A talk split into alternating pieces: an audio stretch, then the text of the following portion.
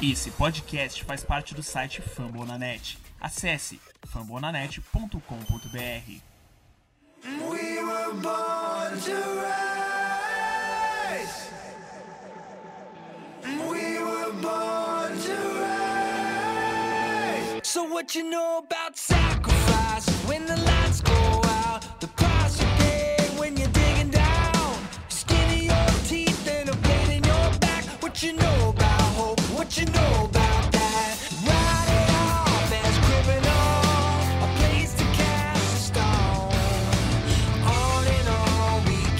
we go, here we go, Browns. Bem-vindo a mais um Down Podcast, essa é edição número 6, e nós vamos falar hoje sobre o draft da NFL. Hoje nós estamos com o Murilo e o Jackson, participantes aqui do Down Podcast. Murilo, dá um alô aí pra galera. Olá a todos. Tivemos um draft que finalmente a virada pode começar sem favoritismo. Baker Mayfield só veio nessa semana para o falatório. Teve gente de Ohio State, que era uma lenda, não vim. Teve o receiver problemático, um running back finalmente, e a gente vai estar falando aqui. Jackson, dê um alô pra galera aí. Salve, salve, nação Browns que acompanha a gente pelo, pelo podcast ao redor do Brasil, pelo mundo, sete continentes. É, foi, dias bem movimentados, tivemos é, boas escolhas, escolhas questionáveis. Vamos discutir isso ao longo dessa edição. Então, pessoal, para começar, primeiro eu quero agradecer a todo mundo que baixa o podcast, escuta. A gente está com uma movimentação de downloads bem legal, até acima do esperado por nós. Então, é um prazer poder estar fazendo um conteúdo que a gente se, se agrada muito e busca muito ter um conteúdo de qualidade para vocês. Então, muito obrigado a todos. Compartilhem, curtam e comentem para a gente saber um feedback de vocês. Então, vamos para o draft. Nós tivemos no draft de 2018 com Cleveland Browns com as escolhas 1 e 4 na primeira rodada, as escolhas 1 e 4 e a 32 na segunda rodada.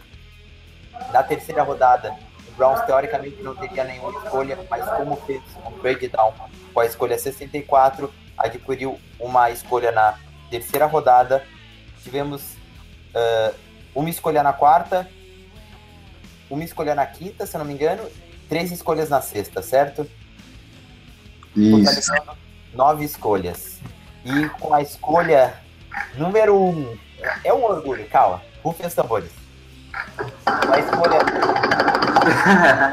Boa, com a escolha número um, o Cleveland Browns seleciona quarterback Baker Mayfield de Oklahoma. Ah, que o Baker Mayfield. Baker Mayfield, my guy, nosso futuro franchise quarterback. Porra, eu tô muito feliz. cara, eu acredito que, acredito que é unanimidade, assim, que, que de, de, assim, de, de o, o cara que vai ser o salvador da franquia. Na edição número 6 a gente tá falando do cara que vai vestir a camisa 6. E, assim, as expectativas são realmente muito altas. Ele, é, em termos estatísticos, foi o melhor quarterback do college.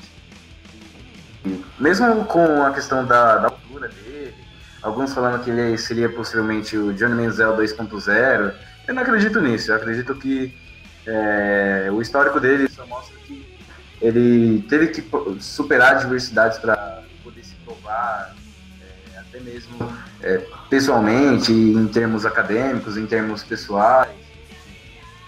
Eu, eu, eu tenho muita fé que ele vai dar, ele vai dar certo na franquia. É lógico que tem N variáveis que podem ocorrer. é, é, tem o técnico que tem que botar um esquema que seja é, amigável mas, mas eu fiquei, eu fiquei muito contente.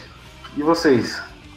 Então, eu só botando adendo ali a, a uma observação que tu falou, ele teve os melhores, em dois dos anos da carreira dele, ele teve os dois melhores anos da história do college football em termos de estatísticas. E ele teve, dos três anos dele, foram três dos cinco melhores anos de algum quarterback da história do college. Murilo, o que, que tu achou? E todo o favoritismo do processo, né? A gente passou os últimos dois meses falando do Darnold, falando do Allen. Aliás, graças a Deus o Allen não veio. Nossa, E graças isso- a Deus. E sobrou o papel lá pro Bills, que subiu. Pode ser uma piada. Uma piada que a gente pode rir futuramente. Mas o, o Dorsey, ele, ele passou o processo inteiro também olhando pro Mayfield.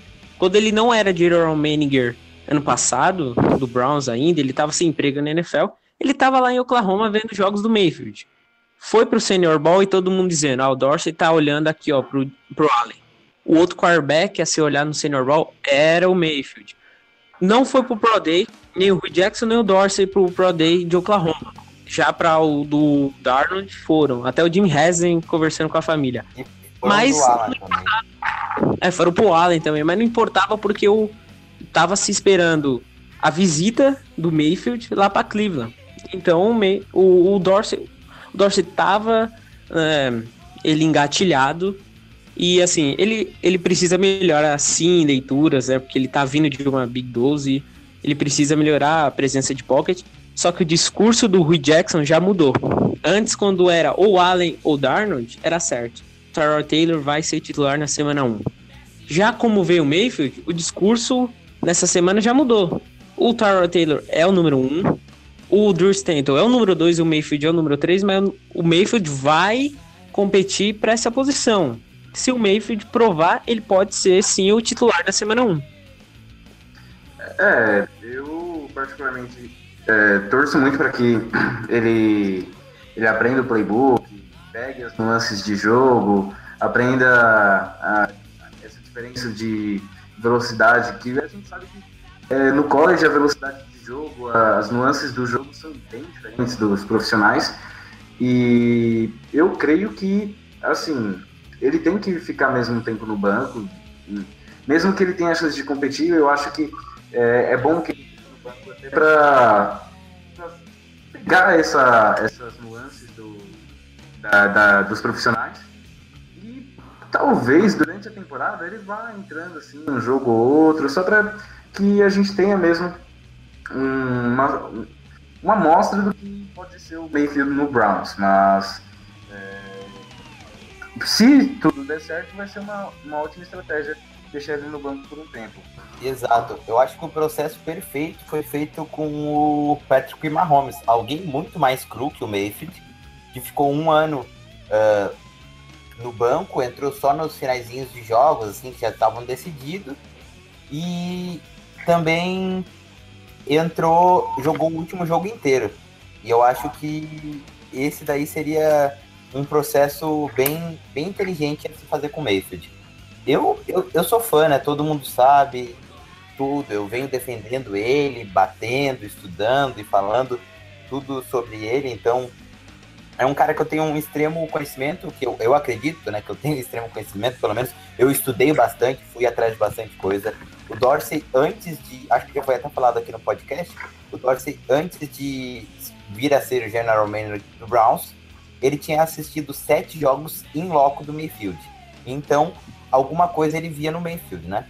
Tu não vai assistir sete jogos em loco de um quarterback, eh, não só dele, né? De Oklahoma inteira, até de outros times, mas tipo, sete jogos onde o Mayfield estava. Foi o jogador que ele mais viu e ele tinha o Scott McCallum como um grande ajudante, assim, nas opiniões, que é um, um apaixonado pelo Mayfield. Uh, eu, ele pegou o Tyrod Taylor, que é um quarterback que já mostra uh, a linha do que, que ele gostaria de seguir, né? Mas eu acho que não tem tanta ligação, porque eu acho que o Tyrod Taylor era o melhor quarterback disponível para ser um bridge quarterback, e o Mayfield era o melhor quarterback disponível no draft, mas casou que os dois têm uma, uma correlação em estilo de jogo. Uh, Mayfield ele tem seus problemas, ainda tem que melhorar o footwork, apesar de dele ter pés rápidos dentro do pocket. Ele tem que uh, tentar um, se manter um pouco mais dentro do pocket, apesar da gente saber que ele é um dos linger que fica dentro do pocket e ele sai quando precisa, ele não sai toda hora, tipo que nem o Alan, que sai toda hora mesmo quando não precisa. precisa. Uh, tem boa pressão, boas pressões em janelas apertadas. Isso é uma coisa que a gente foi descobrindo durante o processo, até para desmistificar algumas das coisas que a gente tinha sobre ele. E eu acho que assim, ó, tô bem confiante com essa escolha. Eu acho que eu bem confiante com tudo. É aquela coisa. A escolha do Mayfield me ajudou a confiar mais no nosso draft segundo tudo que a gente viu, que eu vi, eu já tinha o Mayfield como a melhor escolha. Então, se eu acho que eles forem competentes para achar o melhor quarterback, mesmo quando todo mundo achava que poderia escolher outro, eu tenho que ficar confiante nos caras que eles escolheram lá em mesmo eu achando que eles poderiam escolher outros, vocês entendem? Uhum. Então, eu acho que eu tô bem feliz com a escolha do Mayfield e confiante no Dorsey o Mayfield ele já tem as características algumas para já ajudar na velocidade do, do próximo nível, né? Ele tem um quick release que é a soltura da bola rápida, ele sobre leituras, ele ele usava muito aquele run pass option lá de que está sendo usado no Eagles, usava muito e ali é um quesito que você precisa ser rápido.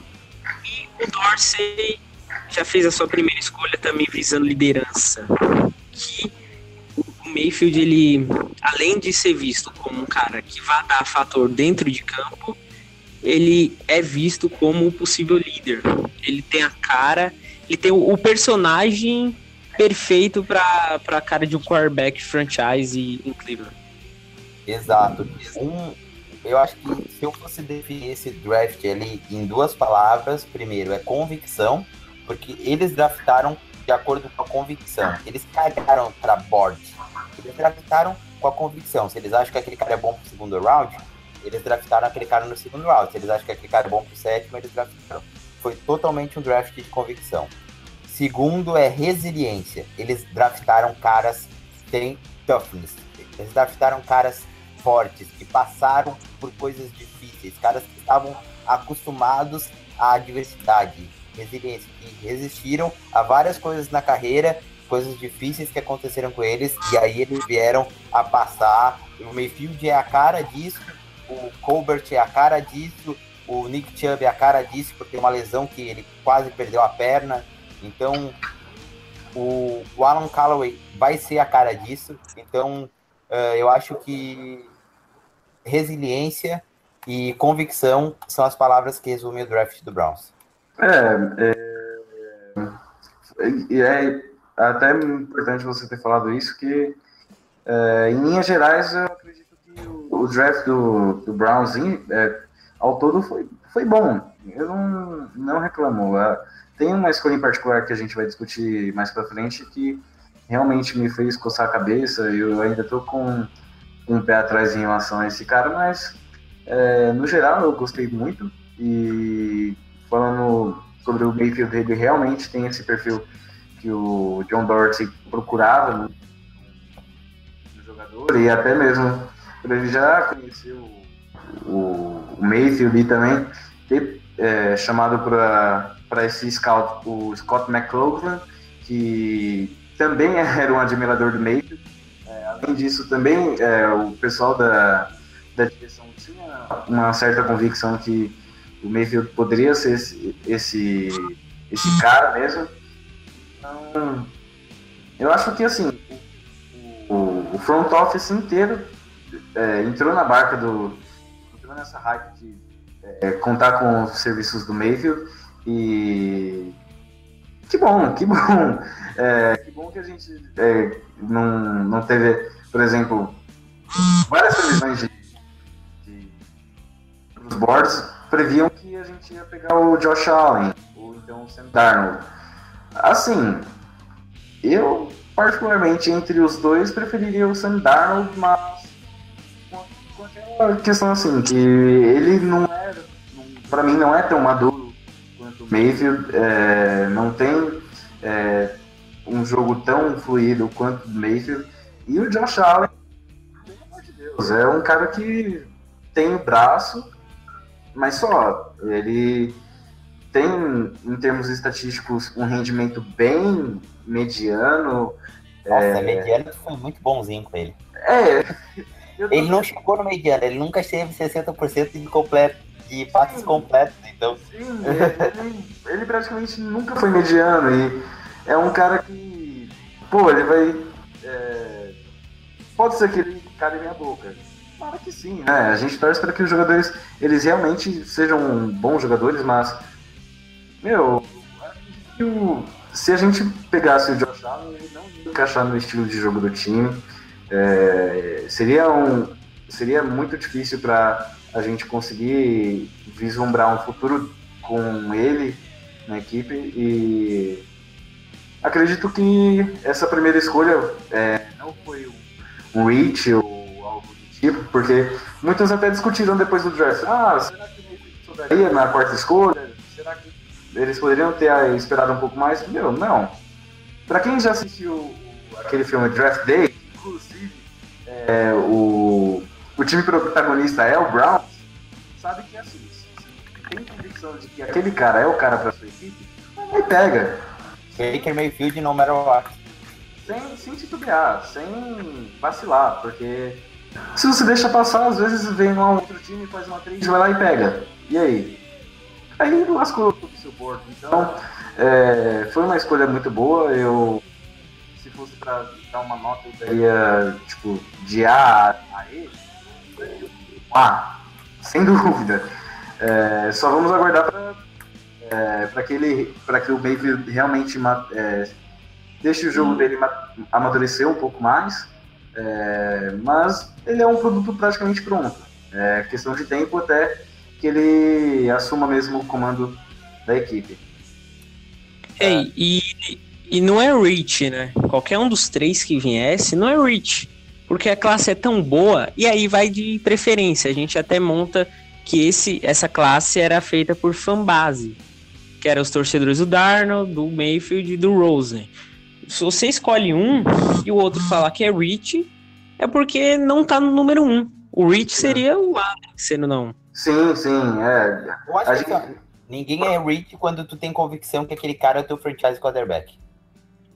Sim, sim. É, é aí porque a gente, é, por exemplo, tem aquela questão de dividir os jogadores na- de uma determinada posição por prateleiras, vamos colocar entre aspas. Daí, na primeira prateleira teria o, o Darno, Mayfield e o, o Rosen. Daí, na segunda prateleira teria o Josh Allen, Mason Rudolph e, é, se não me engano, Lamar Jackson. Lamar Jackson, isso. E na terceira prateleira viriam os outros, o Kyle Laure- Lauleta, Mike White, por aí vai. Luke Fall, enfim. Sim, sim. Bom, acredito que da primeira escolha a gente já, a gente já conseguiu falar bastante coisa, né? Acredito que o pessoal já, já tem entrado no nosso hype, que a gente realmente é um consenso que a expectativa é grande para que o Mayfield possa é, render o que ele rendeu no college e possa virar o, o jogador que vai dar fim na, na maldita camisa de quarterback do Browns. Exatamente. Então, eu só quero botar um adendo aí. A escolha, a minha grade para essa escolha é A+, né, A+. Eu acho que foi a perfeita. Pegamos o melhor quarterback do, do draft, é, um dos melhores quarterbacks da história do college, um cara que tem tudo, é um líder, tem tudo os requisitos é, em jogo e os requisitos é, tipo off-field, né, de mentalidade para ser um líder na franquia. Não tem mais o que falar. Perfeito. Eu Viu? também, Qual eu foi a também eu também coloco a mais, porque sendo se fosse o Mayfield ou o Rosen, caras preparados já para jogo é a mais. A se fosse o Darnold que tem um teto fantástico e ainda precisaria de um desenvolvimento a mais. Perfeito, perfeito. Vamos para a escolha de número 4. Com a quarta escolha, a escolha que todo mundo achava que ia haver um trade down ou que viria Nick Chubb, o Browns foi por convicção e draftou o formado de Ohio State, nascido nos, nos arredores de Cleveland, a 30 quilômetros de Cleveland. Denzel Ward, cornerback de Ohio State. Fala, Murilo. Finalmente a, a lenda de não draftar jogadores de Ohio State acabou. Não era uma lenda, né? O cara não quer draftar, não é por college, não é por universidade, mas fazia muito tempo e a gente nem lembra quem é. Mas O Denzel exemplo, Vou dar um exemplo rapidinho, desculpa. Eu acho que rolou, rolou um pouco de, de preconceito com o Ohio State. Não sei se eles tinham algum problema, mas porque né, é impossível que, em, sei lá, fazer um. Eu não me lembro do último cara de Ohio State que foi draftado pelo Brown. Não me lembro. Mas desculpa, O- vai. Não. O Denzel Ward é um cara que vem pra necessidade. O Bradley Chubb era, era um grande era um grande requisito para estar do lado do Miles Garrett. Ok, também é uma grande adição, mas a secundária precisa de talento. Mesmo a gente indo buscar lá o TJ Care, Jamar Taylor vai acabar o contrato, a secundária precisa de talento. E assim, uma coisa é você montar pesadelo para Big Ben, Fleco lá no jogo terrestre, mas você também tem que pôr pesadelo lá no jogo aéreo. O Denzel Ward é um cara até teoricamente baixo, não é a grande estrutura que você sonha para um cornerback, mas ele é tão puro, é o, é o cornerback mais puro porque tem footwork, uma velocidade, uma agilidade, uma agilidade vertical, que isso vai dar sucesso, que ele não tem problemas com receivers altos. E ele, ele não mostrou isso. Problema de estrutura o Denzel Ward não tem e ele é o número um. Por que investir na número 4? O Browns e ninguém, por exemplo, eu não esperava o Josh Jackson tá sobrando para a segunda rodada. Mike Ninguém Huggs, esperava. ninguém esperava. Então, assim, você Nem precisa. Oliver, né, que, que Até o Isaiah Oliver. E aí você quer ter uma adição de impacto na secundária, você tem que investir em peso no número um do board. E assim, ah, você poderia fazer um trade down e pegar o ward depois, mas aí você não teria escolhas de segunda rodada. Você não ia poder ter uma adição para proteção da OL, você não teria um running back como o Chubb. Eu acho que uma coisa interessante a se analisar não é a questão só da escolha do Ard, mas é a confiança que eles depositam no Ogba, que é um cara muito técnico, que demonstrou talento, teve alguns problemas com lesão, mas eles, eles depositam confiança no Ogba. Se eles não confiassem, eles draftariam o Chubb. Por quê? Porque a secundária tá boa. Claro que eu acho o talento como cornerback puro do Ward perfeito. Faz tempo que eu ve- não vejo um cara com footwork tão rápido e com agilidade assim, ó, no backpedal. O backpedal dele, cara. Sério, eu queria ter esse backpedal. O backpedal dele é foda. É muito rápido, é muito bom, é perfeito. É tudo aquilo que se espera de um backpedal. É, o principal nele pra mim é o backpedal, o principal. E eu digo assim, ó, eles, eles confiam no Ogba. Tanto é que eles pegaram um defensive end bem projeto. Eles tiveram a oportunidade de pegar o, do, o Harold Landry, que é o, pra mim o segundo melhor defensive end, na segunda rodada e não pegaram.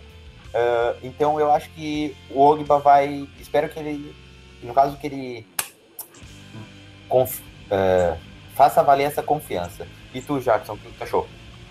Bom, o Denzel Ward, eu acredito que vocês comentaram é, exatamente o que eu penso, que, assim, apesar de ele não ter uma estatura tão grande assim, quanto é, se espera de alguém que seja draftado nessa altura do, do- da seleção, mas ele é um cara que, assim, é muito rápido, ele tem impulsão, ele sabe fazer muito bem a, a questão de cobertura homem a homem, e pode ser um cara é, que assim vai vir para fechar o que o, o que o Greg Williams tem trabalhado, principalmente na questão é, de blitz, porque eu- a gente viu ano passado que os esquemas defensivos do, do Greg Williams eram baseados em blitz e o, faltava alguém. Parecia que tinha algum elemento ali que estava faltando, e aí veio o Denzel Ward. É, muitos até comentaram poucos dias antes que é, um cara que poderia chegar seria o, o Bradley Chubb, de NC State, para fechar mesmo o outro lado da, ali da, da linha defensiva com o Miles Garrett. seria uma escolha boa? Também seria uma escolha boa. Eu acredito que é, o, o pessoal realmente é, pensou nessa possibilidade, mas é, no final das contas a necessidade de ter um corner que se- seja versátil tanto para cobrir ali o, o slot, mas também para fazer essa questão de blitz, é, falou mais alto e, fez uma escolha bem sábia e valeu muito a pena é, essa, essa escolha. Espero que ele venha já para ser titular. Eu acho que ele é o, eu acho que ele é o, o cornerback 2, porque eu gosto muito do AJ Gaines, mas eu acho que ele vem pra ser um lockdown corner em um, dois anos. Entendeu? Sim, Eu, eu, Porque é, a verticalidade dele faz com que, mesmo ele sendo 5'11, mas ele bate quase 40 no, no vertical, que é absurdo. Então, a verticalidade dele faz ele disputar até com os wide receivers mais altos. E eu vejo muito lance que ele pega a bola lá em cima. Então, tipo, assim, ó. É... Eu tô bem confiante, cara. Tô bem confiante. É só estranho a combinação quarterback e, e cornerback novamente. Que a última combinação foi Justin Gilbert e o Menzel, né? Meu Deus. Não, não zicando, mas. Foi a 4 e a 22, né?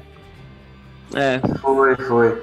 Mas calma, amigos. Calma que esse ano é diferente. Isso é Calma passado, que. é passado.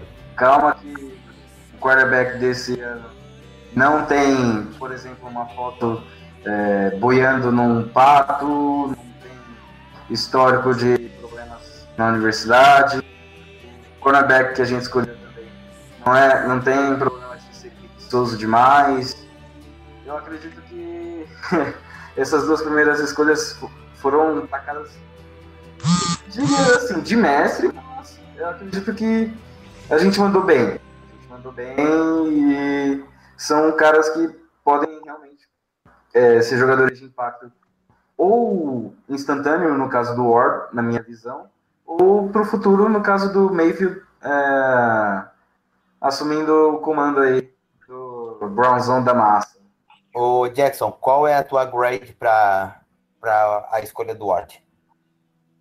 Olha, sendo bem sincero, eu eu avalio como B positivo, até porque eu, eu sei que ele é muito competitivo, eu sei que ele tem muita vontade de fazer diferença no, no time da- do estado dele e é, eu consigo eu ver eu vislumbro assim, um futuro bom para ele. Lilo, qual é a tua nota aí pra grade do Denzel Ward na 4? Então, eu também colocaria B. Ele é o número 1, então ele, ele deveria estar em A ou A, porque é uma escolha número 4. Eu entendo, eu entendo ele ir na número 4, não era para fazer third down, e assim, só restou essa escolha. Mas eu coloco B. É a principal hum, escolha na posição, é um cara que já vai dar algum impacto. Precisa de menos desenvolvimento do que os outros. Eu vejo muito ele o main um em cobertura individual, um contra um. Ele é bem, ótimo, ele é dominante nisso. E espero que ele seja um pesadelo pro Antônio Brown, um pesadelo pro AJ Green, que esses caras, porque a escolha de um cornerback aqui é uma mensagem para esses caras da FC Norte. Ó, o tamanho vai ser perdido contra os dois, mas é um cara técnico, é um cara que já vai ter que ser estudado. Então, a minha grade para a escolha dele é A menos, um pouquinho acima do que vocês colocaram, porque eu acredito que o Browns pegou o melhor jogador não QB que eles tinham no board deles. Então, se eles pegaram o melhor jogador não QB que eles tinham no board deles, para mim, fechou. Browns draftou A menos. Eu só não dei um, um A+, porque eu não acho o Ward um talento geracional como o Quentin Nelson. Mas como a gente não precisava de guarda, então acho que pegamos o, o melhor que a gente podia. É, eu quero dizer uma coisa. Muita gente criticou essa escolha do Browns. Aqui eu vou dar um, eu vou fazer uma crítica às críticas. Se o Browns tivesse pegado o Brad- Bradley Chubb, uh, o Broncos teria, que estava entre o Bradley Chubb e o Denzel Ward, o Broncos teria pego o Denzel Ward na 5. E aí todo mundo ia falar: ah, é o novo Akib Talib, é mistura de Akib Talib com Bacholete, mano. O cara é o melhor cornerback do mundo, porra, grade a mais. Meu Deus, ia soltar foguete, pá. O Browns pegou, ah, escolha de merda. Então é assim, ó, vão se fuder. Vamos para os próximos. O próximo jogo que o Browns pegou na 33 foi uh, Adrian Colbert, uh, left tackle de Nevada. Que, É. que vocês acham? Ficaram perplexos com a minha crítica, né? Ficaram até sem falar, vocês. né? Não, que isso, que isso. Pior que é tudo verdade. Ele decidiu uma escolha e quem fez muda tudo. Aqui a gente só fala verdades. Aqui, sinceridade é o nosso lema. E sobre a escolha do, do Austin Corbett, eu acho que. É, Errei o nome do cara. É, a última conversa que eu falei, favor. Obrigado É. por não conhecer. é, você pensa no Corvette e é quase igual. Exatamente. Daí, bom, eu eu confesso que assim, eu conferi um pouco, pouca coisa do, do tape dele. Eu acho que ele pode, pode ser um cara venha suprir a carência do, do nosso querido Joe Thomas, que nos deixou no final da última temporada. Que pena. Mas, assim, ele, por alguns especialistas, ele não tem um tamanho tão legal assim que possa servir para jogar ali como left tackle. E então ele vai ser um cara que vai ser mais trabalhado, vai ser vai ficar mais assim, observando o jogo também. E é, eu acho que assim a gente poderia ter pego alguém mais qualificado para jogar essa, essa posição, mas Vamos ver, vamos ver. Eu acredito que se o pessoal escolheu o Austin, nessa- o Austin nessa, nessa- nesse lugar, foi porque ele pelo menos vislumbrou um projeto para que ele possa se desenvolver e possa assumir a posição. Então, eu acho que o Browns, nessa escolha, é, deu um tiro de shotgun, sabe? Aquele tiro que o cara dá e os, os as bolinhas espalham. Foi mais ou menos isso. Por quê? Eu acho que nem draftou ele com certeza que ele vai virar left tackle, não draftou ele com certeza de guard. Eu confesso que eu não conhecer o Austin Colbert porque eu não estudei a classe de guards. Porque eu achava que o Browns pegaria um tackle. Então eu fui a fundo na classe de tackles. Mas o que que houve? Todo mundo categorizou ele como guarda. Apesar de ele ter jogado os quatro anos de faculdade como left tackle, todo mundo categorizou ele como guarda porque o combine dele foi como guard. E o, o senior ball também foi como guard. Então o pessoal deu essa confundida e eu não achei ele. Mas eu já estudei sobre ele, gostei bastante.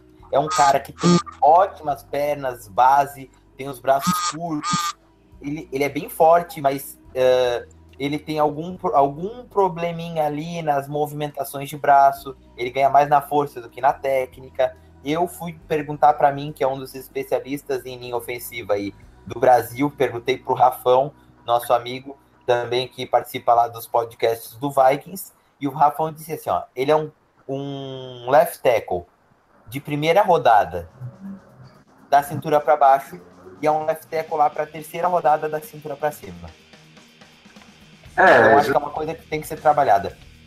Murilo, o que, que tu achou do Austin Colbert? É, ele é um cara, é um cara muito durável. Ele iniciou 48 das 49 partidas lá no college. É um cara bem durável. Ele tem esse negócio de força. Assim, de cima, é, do meio pra baixo, ele é fantástico. Eu, go- eu gostei demais do que eu vi. Ele tem um núcleo bom, que é aquele torque, né? Que usa a técnica com força. Ele tem bom uso dos pés. Que ah, ele não tem muito problema para se movimentar. Sobre liderança, é um cara muito respeitado lá em Nevada. Ele jogou os quatro anos lá. Ele foi votado pela equipe inteira como capitão. Mas é aquelas. Pô, o cara jogou sempre de left tackle em Nevada. E ele tá sendo projetado a não ser left tackle. Ele também, o Dorsey tava lá no Senior Ball e viu, né, ele praticamente ele só foi de guard, ele teve alguns alguns individuais de right tackle também, de center e de left tackle lá no Senior Ball. E nos quatro ele foi bem, ele foi dominante. É claro, os prospectos que vão lá pro Senior Ball não são tão lá aquelas maravilhas, mas ele foi dominante e ali o Dorsey olhou para ele. É claro, tinha o Conor, o Conor Williams, tinha o Will Hernandes, só que aí o Dorsey escolheu o Corbett, e aí a gente vai entender o porquê, hum, ninguém sabe. Mais se ele teve a confiança. Uhum. Então, assim, se o Dorsey teve a confiança de pôr ele acima do Conor, de pôr ele acima do Hernandes, é porque ele viu que é uma arma para ser usada pela, pela OL. Pode ser left tackle, pode levar o Bitônio a ser left tackle e virar guard. Então, ah, essa questão do Bitônio ir para left tackle ou, ou dele ficar left tackle é estranho. A gente tem que a gente tem que ver e analisar. Eu acho que o Bitônio pode virar left tackle. Eu gosto muito do Bitônio, é um cara bem dominante. Ah, eu acho até ele ah, como guard ele fica meio subutilizado porque tu percebe que ele tem bastante técnica. Então, eu gosto do Bitônio. Ah, uma coisa que eu, que eu tenho, que eu vou falar assim para vocês, eu, eu já vou dar a minha, a minha grade, a minha grade é B menos. Não que eu não goste, eu gostei bastante do tape dele. Mas se tu quer botar o Bitônio, é por isso que eu digo, eles deram um tiro pros dois lados. Aí eles vão ver se o Bitônio vai ser left tackle ou se eles vão botar o, o Colbert left tackle. Então eles ficaram nessa, atiraram pros dois lados. Mas eu acho que assim, ó, eles deviam ter um plano mais certo. E eu, eu adoro, eu adoro o Will Hernandes. Eu, eu, só, eu só não diria que o Will Hernandes é o melhor guard do. do é o melhor guard né, entre os mortais, né? Porque o Quentin Nelson é fora de série, né? É aquele cara que já entra Hall da Fama. Ah, então, eu, eu botaria B menos, porque ou tu pega um, um left tackle que não tinha muito ali, porque nessa classe de left tackle era fraca, concordo. É, o Conor Williams não vai ser left tackle na NFL, esqueçam. Ah, então, ou tu bota, tu drafta um left tackle, ou não drafta, ou tu drafta um, um guard e bota o Vitor de left tackle, entendeu? Eu, eu confesso que eu fiquei um pouco confuso com essa escolha. Ou tu não arrisca 33, né? Arrisca outro pique, porra. Enfim. O que, que tu acha aí, Murilo? O, mas assim, o Corbett era bem visto pela, pela liga. Ele ia sair logo logo. Acho que assim, se a 35 ia ser running back, ele não ia sobrar para do Chad Thomas. Ah, eu também colocaria B menos. Eu acho que assim, o tiro para dois lados é certo. O Bitônio vai ver se vai conseguir ser left tackle, se não, ele vai continuar como guarda dominante. E assim, o Corbett jogou de left tackle.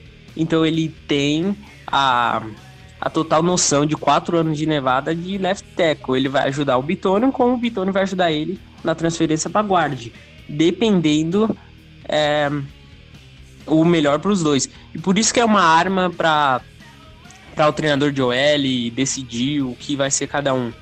É um cara que vai dar duas opções pro Bitônio e é um cara que já vem com duas opções. Uma coisa também interessante de falar é que o, o Joe Thomas provavelmente ele tá dentro desse processo. Eu acredito que ele deve estar dentro desse processo. E também vai. Ele já estava dando umas aulas pro, pro Sean Coleman e ajudando alguns caras da OL eh, nos treinamentos. Então eu também acredito que ele vai estar no processo de treinamento. Eu acredito eu. Eh, então quer dizer que vai, vai ter uma experiência. O Bitomio jogou muitos anos do lado do, do, do Joe Thomas, então sabe como, provavelmente deve saber como jogar de left tackle, mas a, a minha questão aí que eu quero botar um ponto positivo pro Colbert é que todo mundo que eu vi falou bem dele, todo mundo. E todo mundo que eu vi falou que ele pode jogar em todas as posições da OL. Diz que ele pode ter dificuldade como left tackle no nível de NFL, coisa que ele não teve no nível college, que ele pode ter dificuldade como left tackle na NFL, mas ele pode jogar tranquilamente de right tackle, de guard e de center. Então, center, né? Que nem eles falam. Então, pode jogar de center, Eu acho que o Joe Thomas teve papel aí na escolha. Acho que assim, Exatamente. antes de analisar cada nego da OL, chamou o Joey Thomas pra ver o tape também. Então, é, o que, que tu acha aí, é, Jack? Bom, é, eu concordo co- com a maior parte do que vocês falaram aí sobre o Austin. Eu acho que ele realmente é um projeto para jogar em mais de uma posição. Eu, eu até vi que ele é um cara bem versátil e que pode realmente se encaixar no time, mas eu não sei se ele pode, se, por exemplo, o Kevin Zeitler pode é, ocupar essa posição de left tackle, até porque ele já ocupa a posição lá de guard e o Joe- Bitonio também já faz essa, essa função de guard. E até pelo fato de, do Bitonio é, voltar de lesão e tudo mais, ter essa parte de ele tá mais acostumado a jogar né, nessa, nessa posição de guard, é, eu acho que seria um pouco complicado fazer um cara que é focado em uma posição se adaptar a outra, enquanto o Austin ele tem essa versatilidade como uma carta na manga e é, assim eu, eu avalio essa, essa escolha como C, mas pode ser que um C ser positivo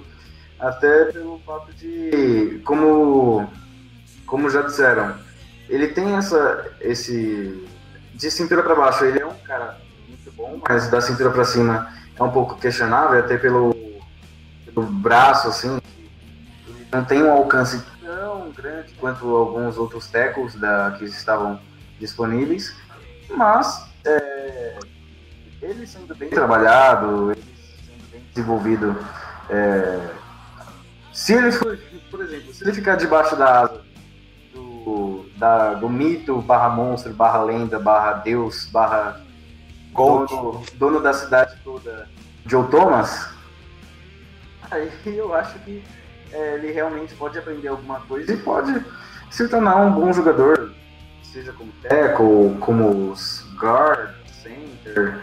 Ah, eu vejo um futuro positivo para ele, apesar de, no momento, eu não consegui ver ele jogando logo de cara. É, acredito que tenha outros caras é, que sejam melhores nessa posição, mas vamos ver, vamos ver. Então, uh, só para finalizar, eu, eu não comprava muito bem essa do Sean Coleman, porque eu acho que Sean Coleman não foi nem muito competente. Eu gosto dele, eu acho que tem uma história fodida, eu acho que ele pode melhorar como right tackle, mas eu acho que ele não foi competente como right tackle, vai ser competente como left tackle. Eu não caía nessa história. Então, Uhum. uh, enfim, sabia que alguma coisa ia acontecer. Uh, eu só quero botar uma coisa bem interessante, que o Dorsey confia e eles estudaram, o nosso treinador de OL deu a benção, eu acho que pode render. Vamos para a próxima pick, e com a 35ª pick do, do draft, no segundo round, o Browns draftou o running back de Georgia, Nick Chubb. Fala aí, Murilo. Finalmente eu gostei demais da escolha do Nick Chubb. Eu, para quem acompanha lá no Dogpod no Twitter, eu, eu disse demais da classe do ano passado. Eu fiquei muito triste do Browns não ter atacado a classe do Alvin Kamara, entendeu? E veio uma nova classe, uma nova classe com o mesmo potencial.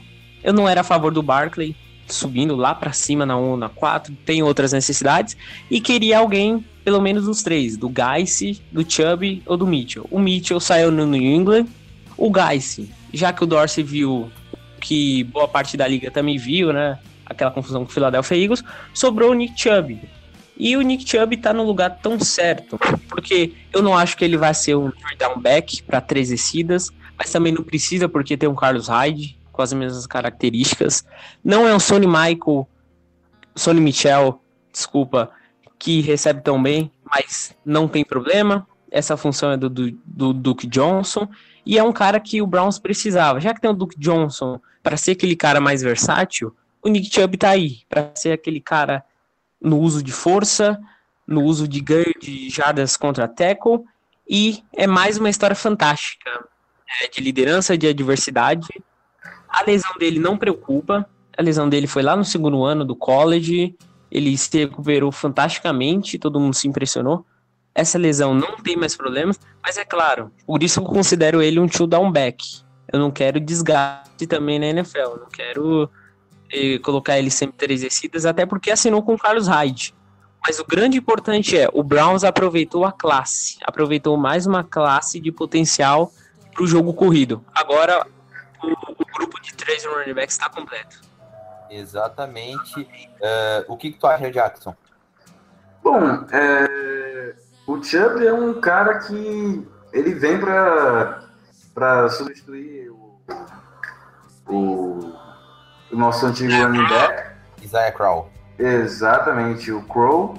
O Crow era um cara que realmente era um, era um power back, era um cara forte, era um three down back, ele jogava explorando gaps e tudo mais. Porém, não valia a pena renovar o contrato com ele, então a gente deixou ele embora. E no lugar temos o Carlos Hyde, ele é um cara que tinha tem um potencial bom para ser explorado. Ele é um jogador, ele era o, principal running back lá do 49ers e teve um rendimento até que razoável, não teve um rendimento que também, oh meu Deus, como ele, como ele tá sensacional, mas também não desapontou. E ele pode vir a se tornar o principal running back da equipe, ao longo do tempo. É um cara que precisa ser trabalhado, mas a gente sabe que ele é também um power back, ele é um cara que consegue explorar bem os gaps, consegue é, ganhar jardas, ter essa força para carregar mesmo a linha ofensiva, para carregar o ataque, desafogar um pouco o quarterback no momento de necessidade. É, foi uma escolha positiva. Eu avalio como B positivo isso, é, como essa escolha.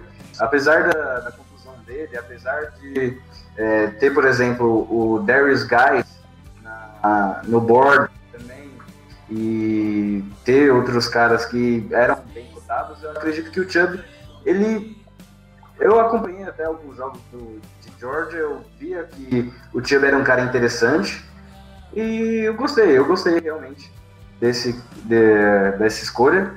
Tomara que ele consiga trazer para os profissionais o que ele é, fazia na, lá em Georgia. O que então... impressionou, rapidinho, o Penny, né, saindo tão cedo lá para os Seahawks, isso abriu spot para o Geisel, para o Chubb. Eu não, eu eu não gostei da pick lá do. É, ele, ele faz special teams, ok, mas não gostei lá da escolha do Seahawks. Até porque o Penny, pra mim, é o número 5 no meu board. É, eu também não. Falavam que o Brown tava, Brown estava apaixonado, até tentou fazer troca depois para pegar ele, mas. Ou que o Patriots também estava apaixonado e tentou fazer troca para pegar ele. Eu, sei lá, eu não levo muita fé. Uh, para mim, o Nick. Eu vou, vou fazer um, um desabafo geral aqui. Uh, eu gosto muito do Darius Guys, muito. Ele como corredor puro é muito bom. Eu gosto muito dele. Para mim ele era o segundo running back com uh, eu tinha eu sempre tive um pé atrás com o Sonny Michel, porque eu acho que o Sonny Michel ele se escondeu muito tempo na temporada e aí nos playoffs ele se mostrou, então tipo, tinha alguma coisa porque o Nick Chubb era melhor que o Sonny Michel e era o running back 1 durante todo o tempo em Georgia, e aí no playoffs fizeram do Sonny Michel o melhor cornerback, o melhor running back do mundo por causa do desempenho dele. Então eu acho que tinha alguma coisa, eu gostava muito do Ronald Jones, apesar de achar ele com pouco físico para o jogo, é, mas eu gostava muito dele. Mas eu vou dar um exemplo, eu sempre tive um pouco de preconceito com o Chubb, porque eu gostava muito do, do Darius Guys. E eu via que ele ia sobrar, achava que ele podia sobrar, não sabia se ele ia sobrar, mas eu achava que ele podia sobrar e queria muito. Então eu vi ali um pouco da classe com um pouco de preconceito. Então eu, como refiz todas as minhas análises depois do draft de cada um deles, menos do Mayfield, que eu já tinha tudo que eu precisava ver, uh, eu fui atrás e vi, cara, eu acho que o Nick Chubb é um novo jeito de running back. É o pinball back.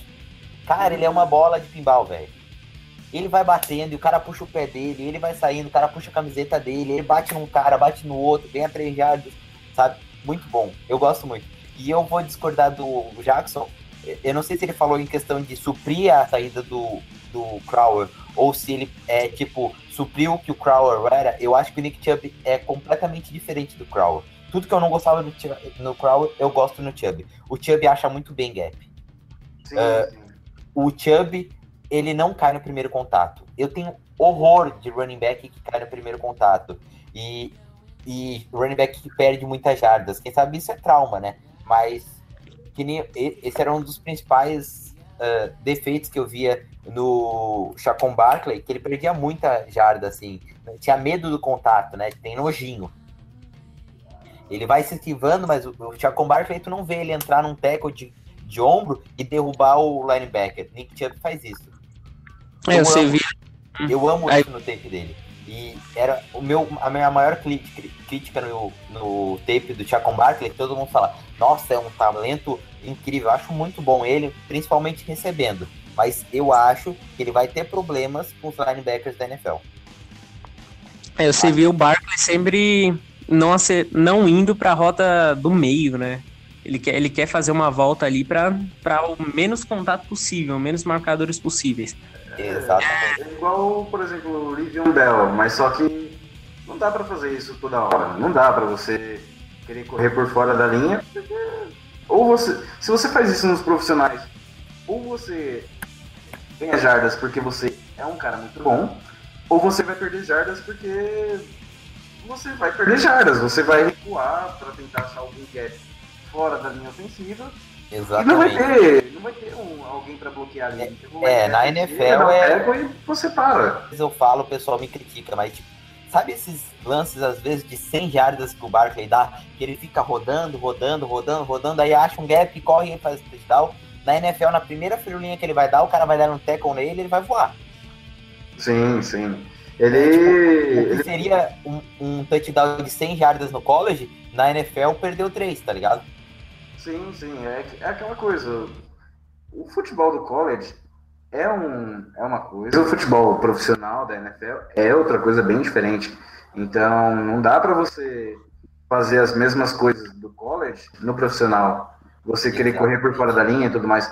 A não ser que você seja realmente um jogador fora de série. Tipo, O Le'Veon Bell. pró- É, o próprio Le'Veon Bell, mas até lá, até você ganhar reconhecimento, nome, até você se provar na liga, cara, não dá pra fazer isso toda hora.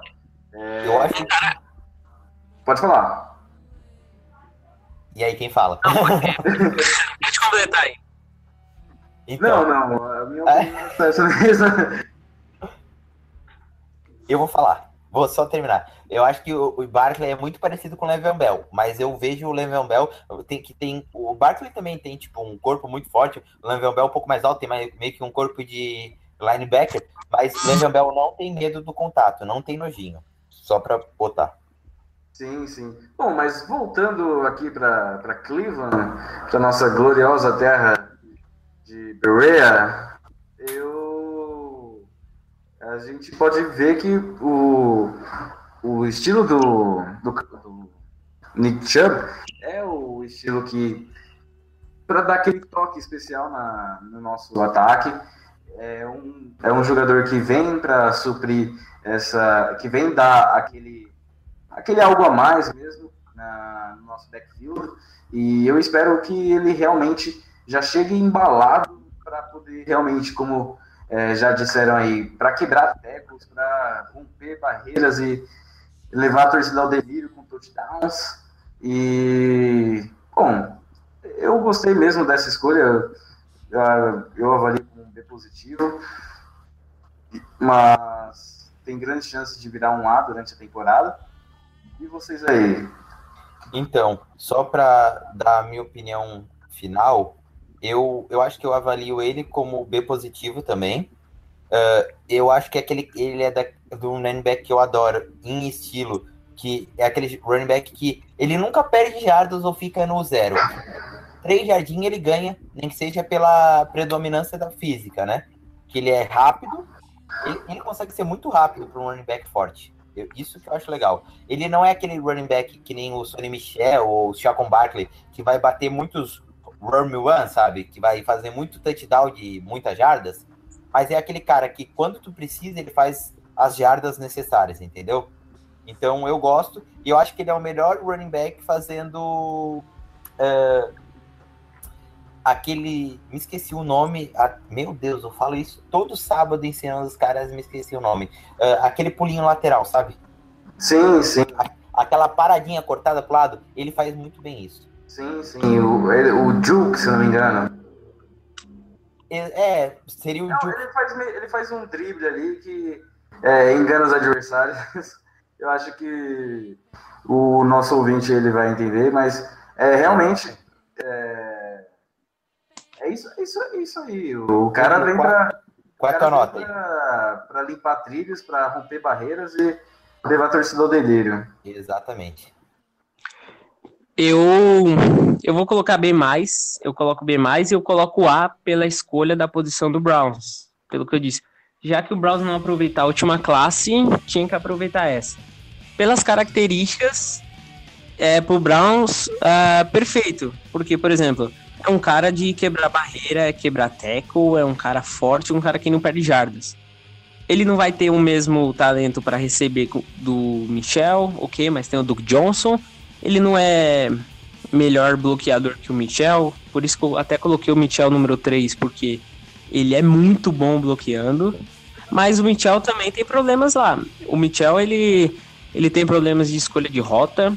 Ele, ele tem uma janela um pouco mais fechada, só que se passar na segunda engrenagem da corrida, ele pode ir direto para a endzone e ele não escolhe, ele escolhe a mais fácil, que pode ter uma, cor, uma cobertura já vir e já destruir o ganho de jardas. É diferente, ele não ataca tanto o tackle, ele, ele também tem alguns problemas de queda no primeiro tackle.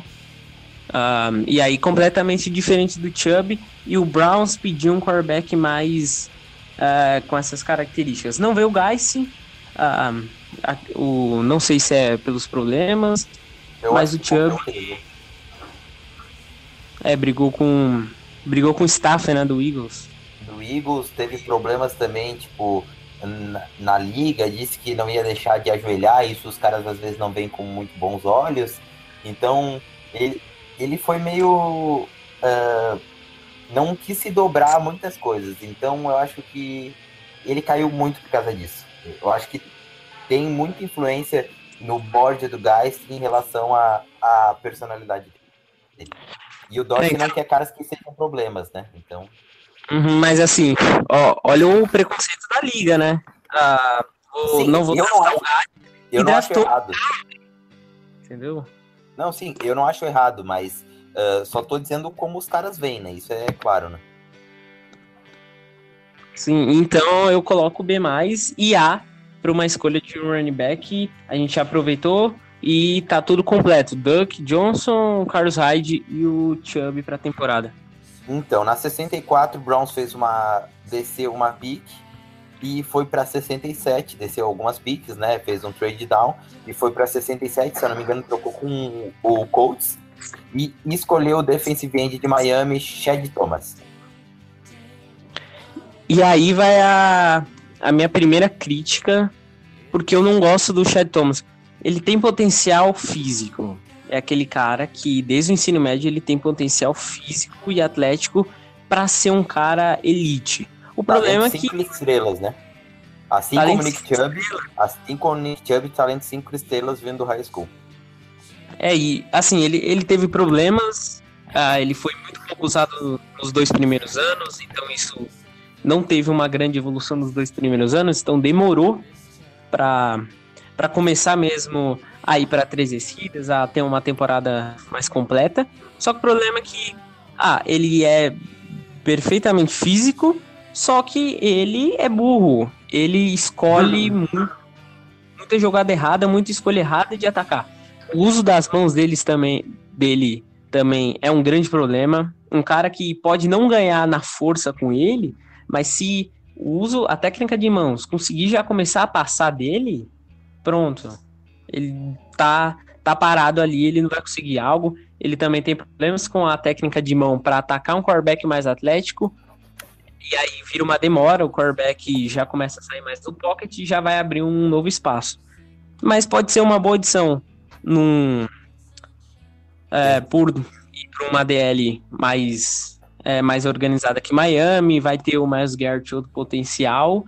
E até entendi o, o Browns, né? Acreditar no Ogba e também acreditar no Garrett. O Garrett é um talento que todo mundo diz que pode ser Hall da Fama e só foi um ano. E um ano que foi perdido muitos jogos por causa de lesão. Então, todos concordamos que o ano do Garrett foi ótimo, mesmo apesar das lesões, foi muito bem, mostrou todo o talento que a gente esperava dele. Uh, eu, sobre a escolha do Chad Thomas, não conhecia muito também. Fui perguntar para um amigo meu que mora nos Estados Unidos, que acompanha de perto, né? Uh, a escola de Miami também os Gators. Ele, uma observação que ele botou, ele, ele é muito fã do Duke. E ele disse assim: ó, ele é Dolphins, né? E ele disse assim: ó, eu invejo os Browns, porque vocês pegam os melhores Hurricanes, tá ligado? Ele falou para mim: vocês pegam os melhores Hurricanes. Vocês pegaram o Duke, vocês pegaram o Njoku e agora pegaram o Chad Thomas. Ele, ele disse que adora o Chad Thomas, mas eu ve, vendo o tape de Chad Thomas, estudei ele para o podcast, vi algumas coisas, bastante até. Uh, ele é burro, cara. Ele é burro. Quando eu li o texto do Murilo falando, botando a palavra burro, eu disse: Meu Deus, não é só eu que achei que ele não tem outra palavra. É feio falar, mas ele é burro, velho. Ele tem tudo para ser um baita defensive end, só que ele é burro. Ele, uhum. Às vezes ele passa do, do, do right tackle ou do left tackle e ele não sabe o que fazer. Ele é burro. Ele, ele é meio mangolão, eu diria. Assim, sabe? Tipo, viajão, sabe? Ele, ele é burro, ele é burro, realmente. Uh, eu acho que ele tem tudo. Ele tem um motor, ele tem uma mão forte, ele bate forte, ele tem uh, o, a mexidinha ali de quadril necessária para ser deficiente. Só falta inteligência. Vamos ver se, se Deus presenteia ele, se Greg Williams ensina ele a bater forte, só que acertando o QB. O que, que, tu acha aí, Jack? Bom, é, eu reconheço que assim, eu não conheci tanto assim o Chad Thomas como vocês. É, eu tive mais um contato assim no, nos últimos dias é, ao, ao ver assim algumas análises, algumas projeções. Assim, pelo que eu sei dele, ele é um cara que pouco de, ele tem bastante essa parte de atleticismo. Ele é um cara atlético, a gente consegue perceber.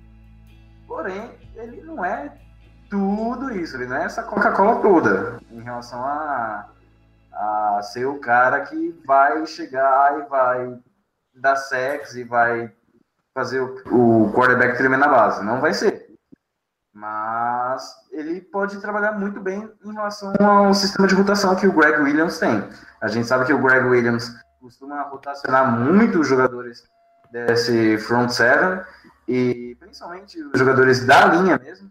Ele costuma fazer essa rotação e utilizar bastante os jogadores que estão no banco de reservas, tanto que a gente viu muito o Caleb Brantley jogando, a gente viu é, o próprio o, o, outro defensive end jogando também, o Carl Ness. E, bom, se for para ser um cara de rotação, que pode se desenvolver ao longo da temporada, ao longo das temporadas, porque é, desenvolvimento de jogadores é um trabalho a longo prazo, ele pode, ele pode ser um, um bom talento, sim, mas a princípio eu avalio ele como um C, um C talvez ser negativo, por essa questão de que a gente poderia mesmo ter pego jogadores melhores para fazer essa, essa rotação, para dar impacto maior na, né, na linha defensiva. E, bom, vamos aguardar, vamos aguardar. Se o, se o Greg Williams confia no cara como alguém para ser o, o jogador de rotação, para ser aquele que vai dar um, uma, uma adição assim, em relação à força na linha defensiva, ok, beleza. Então é isso. Então, só complementando, eu já vou botar a minha escolha para a gente uh, passar para o próximo. Eu diria que o Jack Thomas é um C também. Eu só não vou dar C menos porque ele tem muito físico e eu não vou dar C mais porque ele é burro. É... então, eu acho que o Jack Thomas é o Josh Allen dos defensive ends. É, aí, nossa, eu fiquei com medo. Ele tem todo todo o físico para ser um, um defensive end de elite, só que ele não tem o, o mental. Murilo, só dá tua grade aí pra gente poder falar do próximo que vai dar muita polêmica. Então, só finalizar aqui, eu também coloco C pelo físico.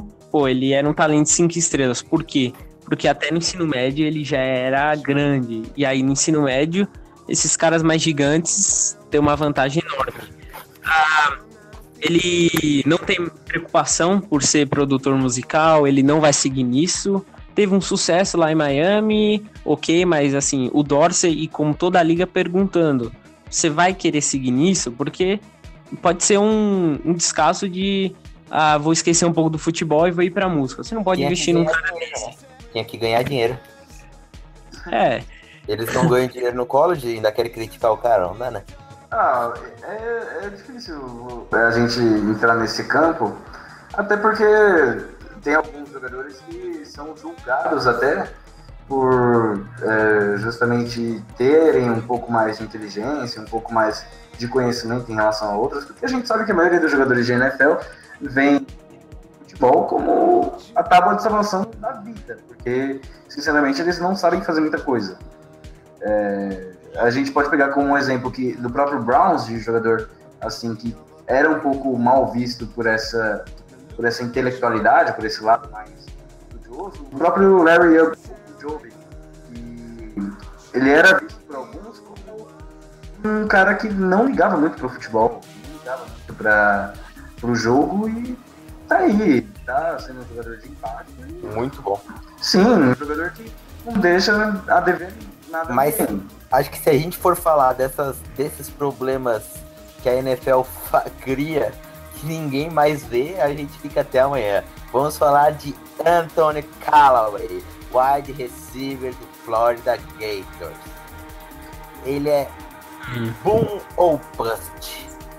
Olha, eu sinceramente eu vou tentar conter minha raiva aqui agora nesse momento. Vou contar até 10, 20, 30, não sei. Vou contar, vou, vou contar até chegar de setembro pra tentar conter minha raiva. Porque, assim, a gente, é, na, na, na altura que ele foi escolhido, tinham vários jogadores que poderiam ser de um melhor impacto que o Antonio Callaway. E, E com a e assim, não, por- exatamente, um, um exemplo claro disso seria o, o Equanimal St. Brown e o próprio Andre Henderson do, de Penn State também era um jogador bacana, se fosse para ser um slot receiver como o próprio Callaway. Agora, cara, só, só uma coisa para exemplificar minha raiva.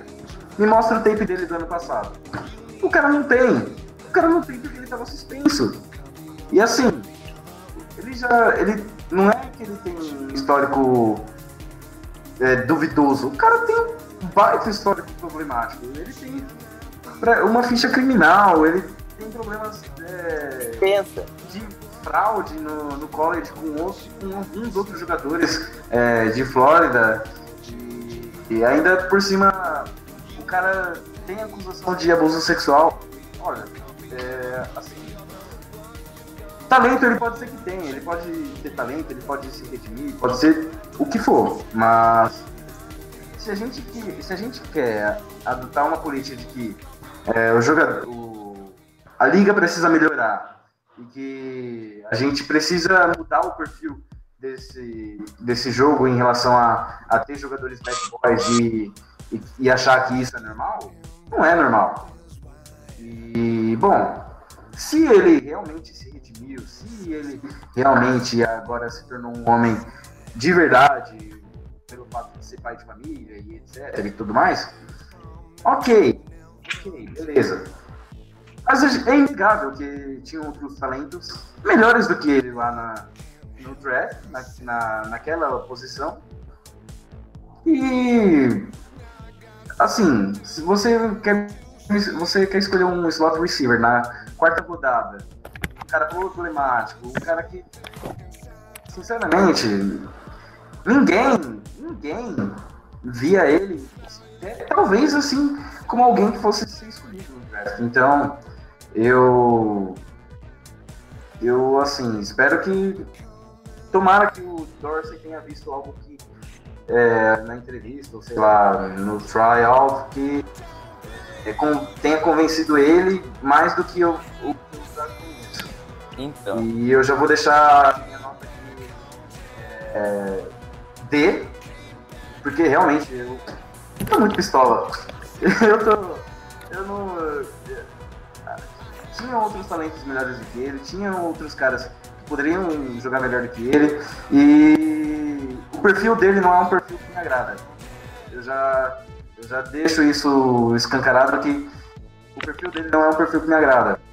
Já temos casos de jogadores que deram problema na, durante- na, na equipe, como o próprio Josh Gordon, que hoje em dia está lutando para se regenerar e tudo mais. E, cara, Cleveland não é um, não é um centro de reabilitação. Cleveland é um time de futebol. Sinto muito, mas a gente não, não precisa mais de jogadores problemáticos, jogadores com histórico duvidoso, jogadores assim. Concordo. É isso.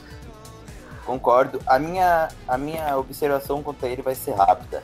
Ele tem um talento de wide receiver de first round. Não só como slot, eu acho que ele pode jogar no wideout. Eu vi muito tape dele que, ele, que o cara, ele tá 5 jardas do recebedor, só na saída, não é nem na velocidade, mas na saída dele. Ele é bom, ele é bom mesmo. Ele tem um talento puro bem grande, ah, mas ele é muito problemático. A ficha extensa, a ficha dele é maior do que o tape, porque ele não teve tape ano passado. Exato, exato. Então, assim, ó, ele é o Tyreek Hill desse ano. Jogador com todo o talento do mundo, com todos os problemas do mundo. Ah, a minha. O meu. Foi é, C menos, porque eu. O Dorsey falou que ele tá treinando há um ano com bastante tempo com o Antônio Brown. ah, várias vezes do ano ele treinou com o Antônio Brown. Ele teve filho agora, disse que tá pensando mais no filho, nos sobrinhos dele também.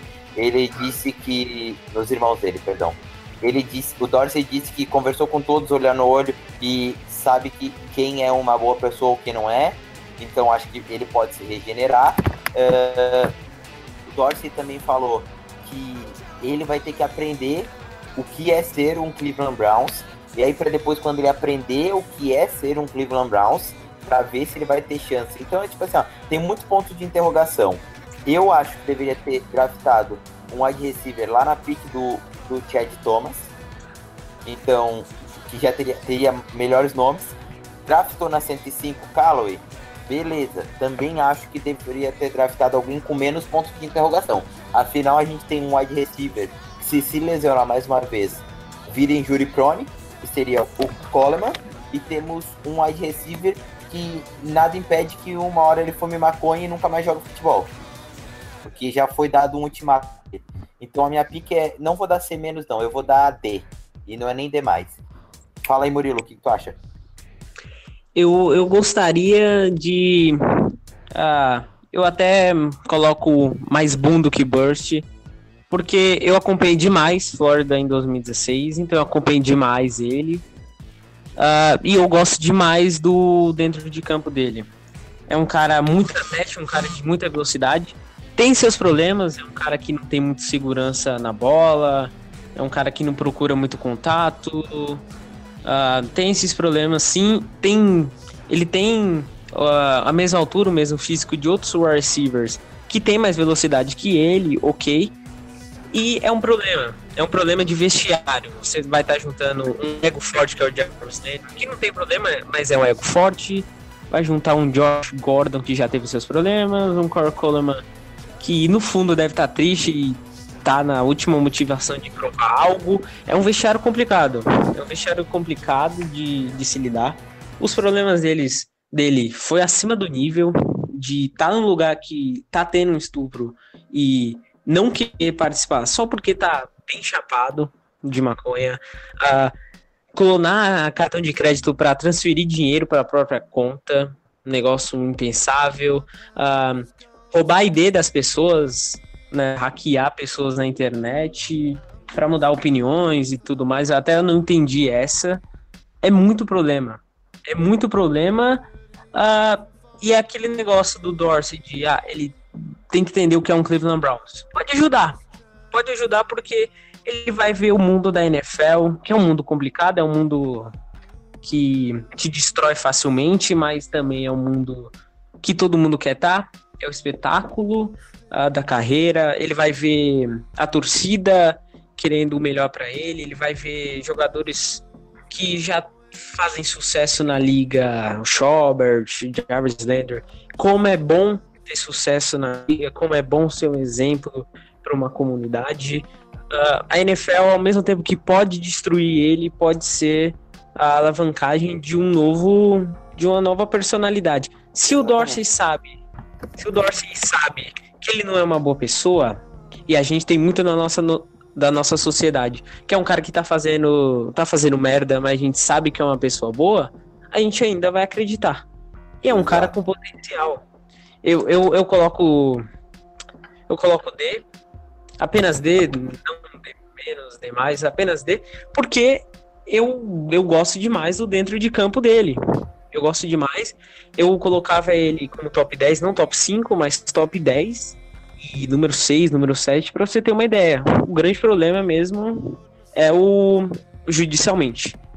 Exato. Então, é aquela coisa, né? Boom ou bust, eu acho que ele pode dar o boom, uh, porque eu confio no Dorsey. Na, principalmente, isso é uma das coisas que eu mais confio no Dorsey, é a, a avaliação de caráter.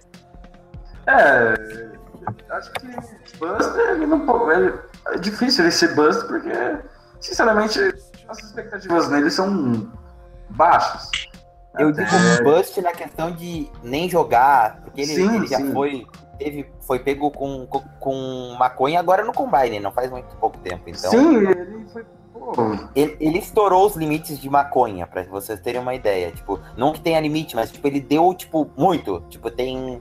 Ele. Se fosse aquele exemplo que a gente brinca do álcool, ele não tem álcool no sangue, ele tem sangue no álcool, sabe? É, o cara.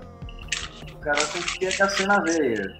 Pessoal, agora eu quero dizer uma coisa para vocês. Vamos falar de coisa boa. Vamos falar de Genar Avery, o linebacker mais defensive end, o defensive end mais linebacker desse draft. A segunda pick que eu mais gostei desse draft. Eu amo esse cara. Eu amo esse cara. Eu bati tantas vezes nessa tecla. Eu bati tantas vezes nessa tecla. A gente pegou ele com a pick 150. Velho, que coisa linda, velho. Que coisa linda. Me dá um abraço. Me dá um abraço. Sinta-se é abraçado, amigo. Ele é muito bom. Ele é muito bom. Ele é muito bom. Repito, eu sempre disse, ah, o Brown, se ele pegar no terceiro, quarto round, tá bom, porque eu acho que ele é um, um, um talento de segundo round. Só que tem essa coisa de linebacker, tem que fazer muita cobertura agora no NFL. Cara, ele é muito bom. E ele faz cobertura porque ele é inteligente, ele é habilidoso, ele tem um físico extremamente diferenciado, ele pode jogar de defensive end, ele teve mais sacks na carreira e um percentual lá de nota da PFF mais alto, mais alto do que o Charity Thomas como pass rusher, como pass rusher, 8.5 sacks, é 3 sacks a mais do que o Chad Thomas. Só dando exemplo, né? Jenner Avery, esse cara é um monstro, um monstro, ele é monstro fisicamente, em habilidade, ele é rígido na cobertura, faz coberturas boas. Eu acho, cara, eu acho que foi assim, ó, o estilo do Browns. Eu amo esse cara.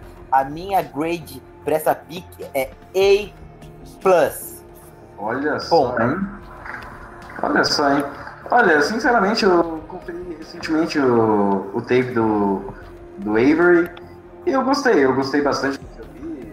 É, ele chega para para uma posição que tem já uns caras ali, tem o próprio Joe Schobert, tem o Jamie Collins, e ele parece ser um cara que vai dar um impacto sim na defesa ali no backfield.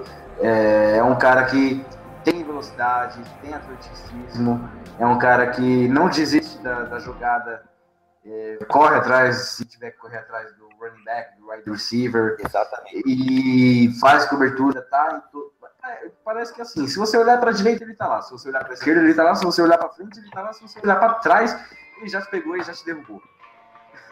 Exatamente. E, e É. a facilidade para entrar, para derrubar quarterbacks para entrar, ele teve uma nota de, de no pass rusher que foi acho que 85 ou 88. São seis ou se- não, são oito pontos, seis ou oito, eu não me lembro, mas eu acho que é oito. Oito pontos a mais do que o segundo linebacker como nota de pass rusher do- de todo o college. É Então, absurdo a o potencial Sim, desse sim. cara. E assim, ele, é, pelo que eu vi, é, eu tava lendo mais cedo, que parece que ele se graduou na- lá em Memphis com, com um, diploma em liderança organizacional. E assim, a gente gosta de pessoas que têm liderança. E liderança no backfield nunca é demais. E, e um jogador como ele pode realmente fazer diferença. Eu acho que o Greg Williams gostou muito da, da chegada dele, da- dessa vinda, dessa adição. E eu tô muito esperançoso. Eu acho que ele pode realmente é, ser uma, uma- um talento, um jogador muito valioso pro, pro futuro da, da defesa do Browns. E eu avalio ele com um A. Vou colocar um A. Eu acho que realmente com o estilo, eu concordo com você. E tô esperançoso. Eu, eu quero, eu quero ver esse menino em campo. Então, eu acho que ele é o reserva imediato ali de middle linebacker. Eu acho que ele deu- vai dar a profundidade que a gente precisa. E, e eu quero saber a nota do Murilo. É, eu também coloco um A. Ah, eu concordo com tudo que vocês disseram. Você olha a foto dele, é um cara gigante, só pela foto. É perfeito para esses números de pass rushers para a defesa do Greg Williams, já que o Greg Williams gosta de uma defesa mais aproximada ah, em questão de blitz. Então, já que ele, ele é ótimo pass rusher, ele pode se aproximar ao linebacker não só para coverage lá atrás. É um cara para se aproximar e atacar o running back e o quarterback. Ah, eu concordo com tudo. Atleticismo, físico e finalmente um cara com físico e cabeça. É amável um cara desse, um prospecto desse. É, todo mundo feliz com o Jalen Ravery, mas eu quero ver se vocês estão felizes com a próxima pick. E eu vou dizer quem é a próxima pick. Depois do Jalen Ravery, na pick 175, o Browns draftou um cara que nem tape tem, porra. Damian Hadley, wide receiver Texas A&M. A minha nota é D menos porque eu não vi tape dele. Ele vai ter que me mostrar que ele é melhor. E tinha cara melhor, tinha cara que tinha tape, tinha cara que eu gosto, tinha puta que me pariu, tinha cara no um draft free agent e que me mostrava mais que ele. E o Equanemes ainda saiu 25 picks depois dele, com todo aquele potencial, todo aquele físico, aquela velocidade, um monte de cara bom. Tinha. Puta que pariu, velho. Vai se fuder. Como é que me draftou um cara desses? Tem que ser muito. Olha, eu vou, confiar. Eu, eu não dou um E porque eu tô confiando. Então é um D menos. Eu tô confiando. Olha, calma, calma. É, no dia do draft eu assisti, eu assisti a opinião dos especialistas. Os especialistas ficaram surpresos também, assim como você. E o que dá pra falar é o seguinte: ele é um cara alto, ele é um cara que ele tem realmente presença física. Seria o equivalente ao Equanimal St. Brown, mas sem tanto. sem, sem grife. É um St. Brown sem, sem grife. E seria aquele jogador que, como eu falei anteriormente, é, seria uma, uma referência para ataque. Fez 4,39 no combine, muito rápido. Sim, ele é rápido, ele é alto. Fez 3, ele é magro um pouco, 190 livres.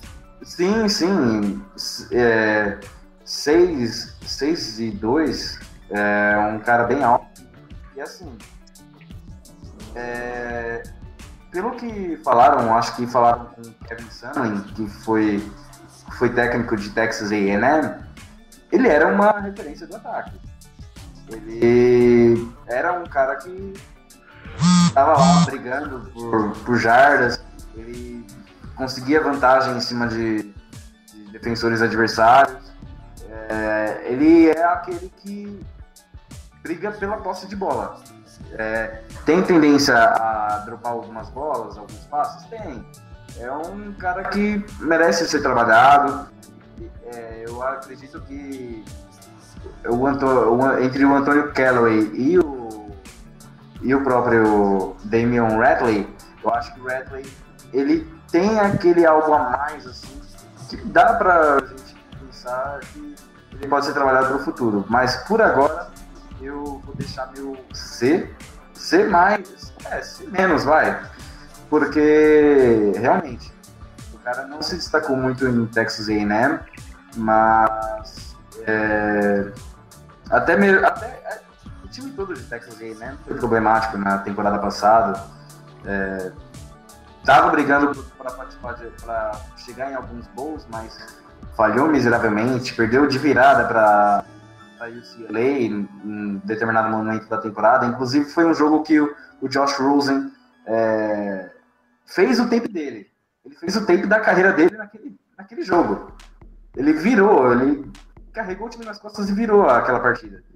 Então, vou deixar aqui no C menos, mas eu vejo muito potencial no, no, no Ratley.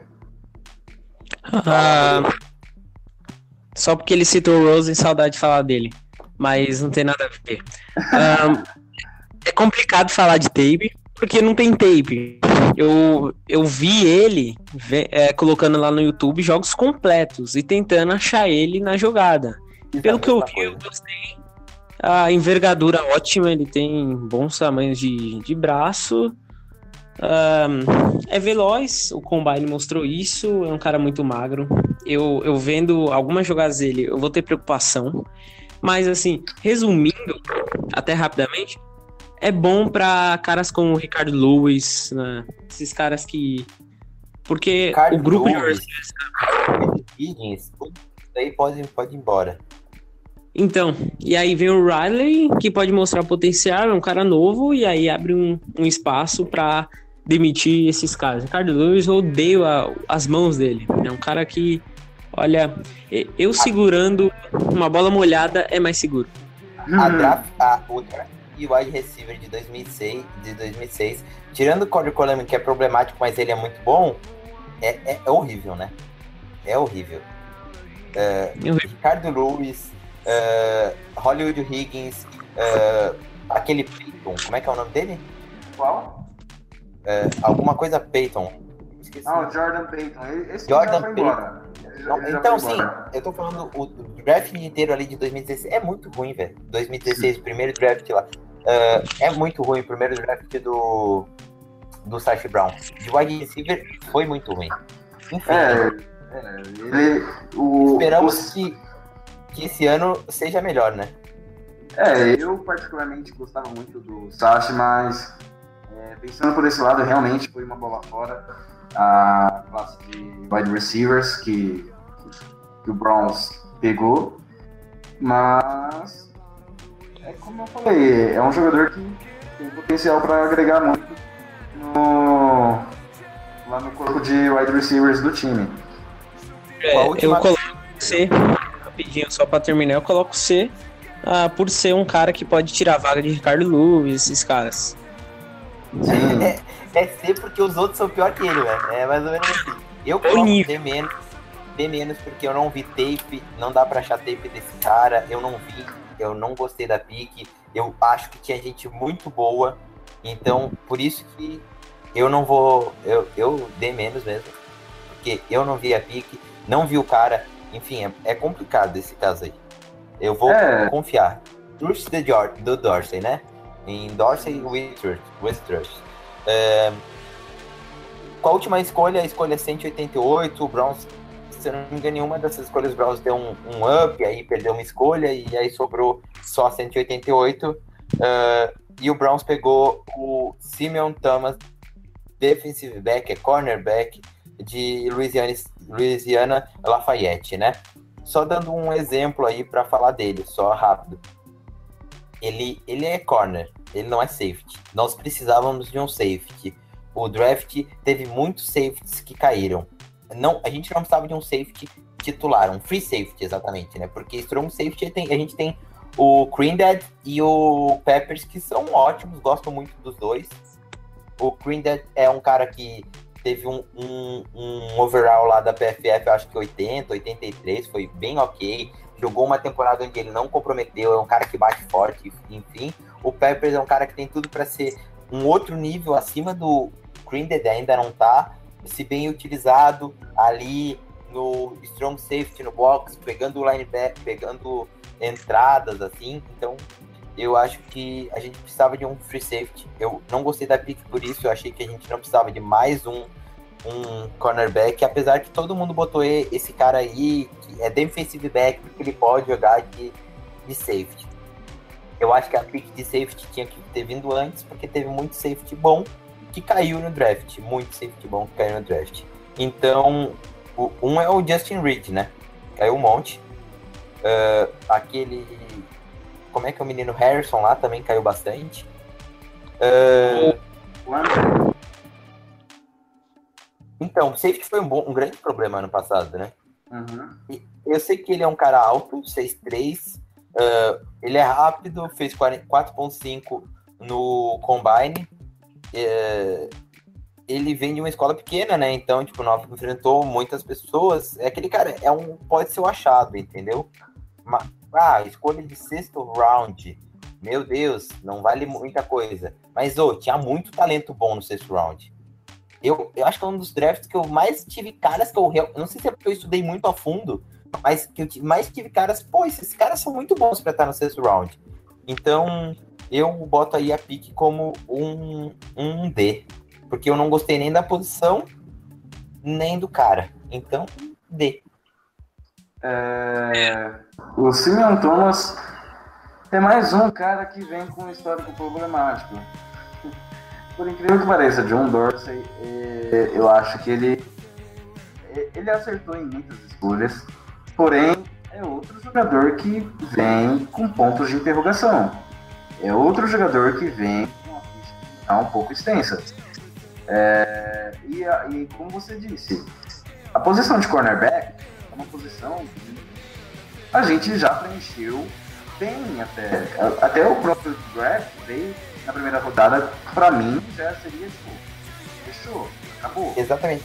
Só dando é... um adendo aí, só dando um adendo, é, ele pode ficar no roster final como free safety no lugar do Kinako, porque o Kinako é muito ruim.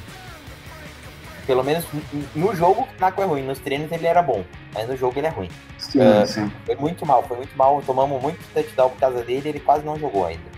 Mas sim. eu quero dizer assim, ó, ele pode é, ficar lá como free safety no roster final. Eu acho que ele não fica no roster final. Como, como cornerback, eu tenho certeza. Como free safety, eu acho ainda que ele não fica, porque eu acho que a gente vai dar um jeito de pegar alguém de reserva. Enfim, é uma pick que eu tenho certeza. Assim, ó, 30% de chance de ser jogada fora. Mas acontece, né? Muita gente até de quarto round, às vezes, vai para outro time, então. É, e, e assim, eu só tentando achar, eu tentei achar realmente um tape do, do Simeon Thomas. Não tem. Não tem. E, e se você olhar o, o que marcou ele no college, foram problemas extra-campo. Assim, teve um problema que ele já é, teve é, fraude em, em, prova, teve problema com é, roubo, teve problema. Cara, assim, eu não sei se a gente precisava de um cornerback e eu não sei se a gente precisava de um jogador problemático. É, eu, particularmente, sou totalmente contra essa política de que. Ah, é, assim, jogador. As pessoas merecem segunda chance mas também não, não é para tipo, ser uma prerrogativa para que todo mundo mereça uma segunda chance. Não é assim.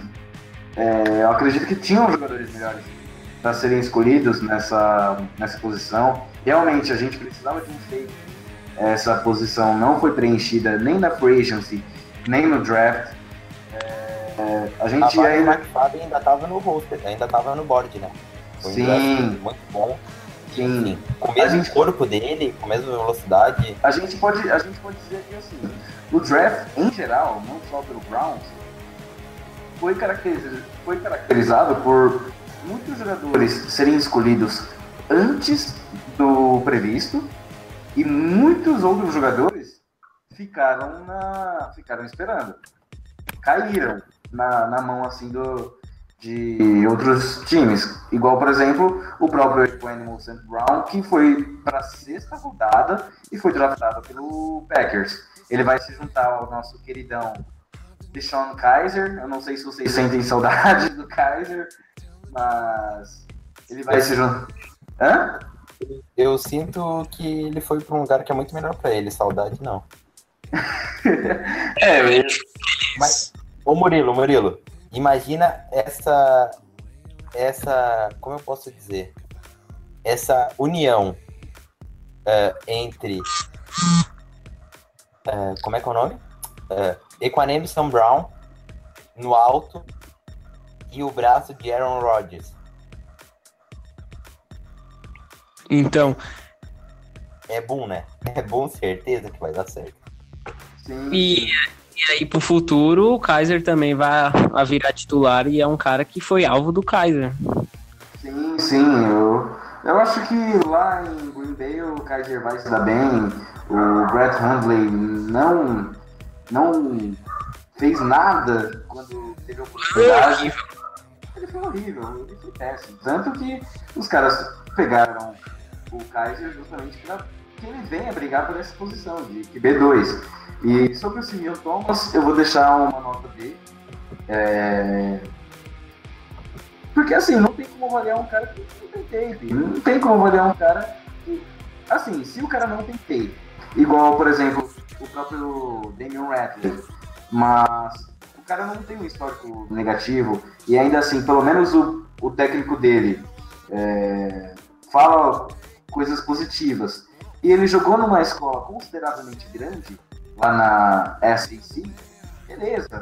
Agora o cara me vem de Louisiana Lafayette, que é uma escola que quase ninguém conhece. Pra falar a verdade, eu não conheço.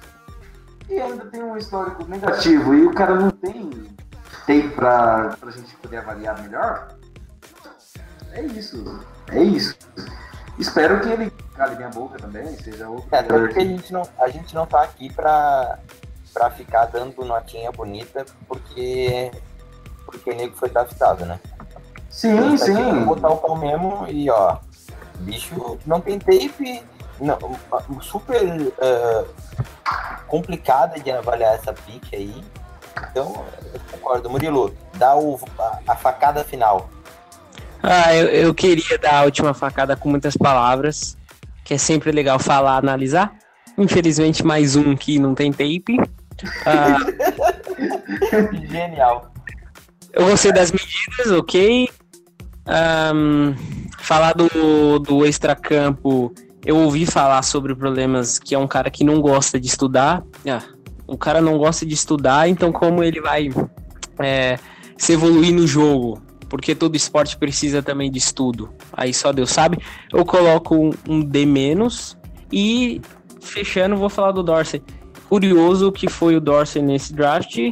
Caras fora de campo com problemas e o Dorsey acreditando. Não sei se o Dorsey acha que ah, é um cara que passou por tanto problema e vai ter motivação no profissional. Pode ser essa Engraçado, ideia. né? É, é engraçado. Eu tenho uma, duas linhas muito legais de se analisar. Por quê? Primeiro, eh, nos- nas primeiras cinco picks, caras que passaram por tudo, sempre com um bom histórico, e sabe, caras muito bons, líderes. E nas últimas picks, só problema, né? Tirando o General River, que é um estudioso e tal, é um cara bom, tipo, Anthony Callaway, eh, os outros, meio tipo troublemakers, né?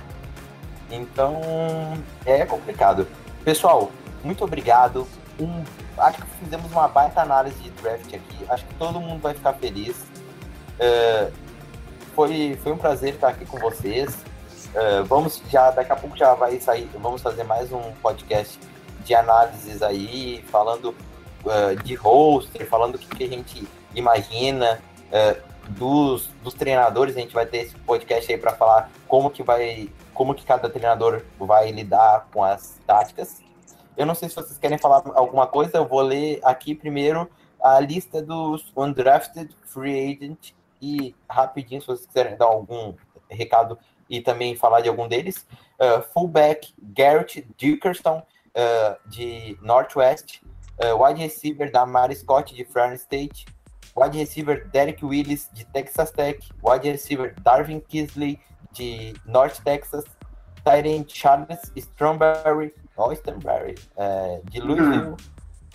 Offensive tackle Desmond Harris, West Georgia, eu acho que é o melhor uh, uh, prospecto aí dos Undrafted Free Agents, que sobrou para o Browns, deve estar em top 10 do, do Undrafted Free Agent. Uh, Eric Rain de Oklahoma, OL, Christian de Lauro, Illinois, OL, OL, Trevor Darling de Miami, Center Fred Burden de Georgia Tech.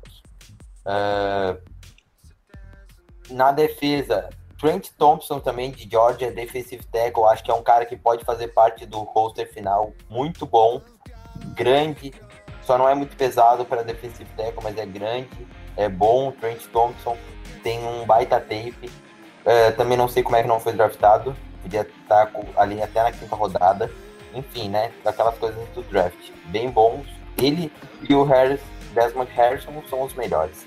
Uh, Zycover Henderson defensive tackle de Texas A&M, uh, Daniel Equale de Washington State, uh, defensive tackle Drew Bailey de Louisville, defensive linebacker DJ Callum de Arizona State, defensive back Monter Mander de Garblin State, uh, safety Elijah Campbell de Northern Iowa, uh, safety kick return Evan Barry Tennessee, safety Mika Heinerman de BYU. Quem sabe foi por isso que eles acharam que não precisava draftar safety, né? Pegaram três no, no um draft free. Panther, Michael Cari Souza de San Jose State e long snapper Nick Seaman de Ohio State. Pessoal, muito obrigado. Foi um prazer. Murilo, deixa aí teu, teu golpe final, teu abraço final para todo mundo. Uh, tinha que ter long sniper, sempre tem um.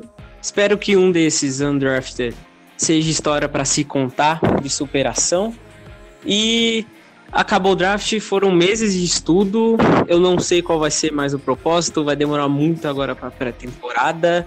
A gente já começa a estudar 2019, 2020 e por aí vai. Eu já tenho um amor, Trevor Lawrence, que acabou de subir quarterback de Clemson, acabou de subir da high school, para você ter uma ideia. Nick e Bolsa. finalmente. Nick Bolsa. Tomara que a gente não pegue Nick Bolsa também. Tomara que a gente não pegue ele. Porque Sério? ele provavelmente vai sair na pick 1 e a gente é, vai sim. ter uma campanha de playoffs. Mas é, Nick Bolsa é, é muito bom.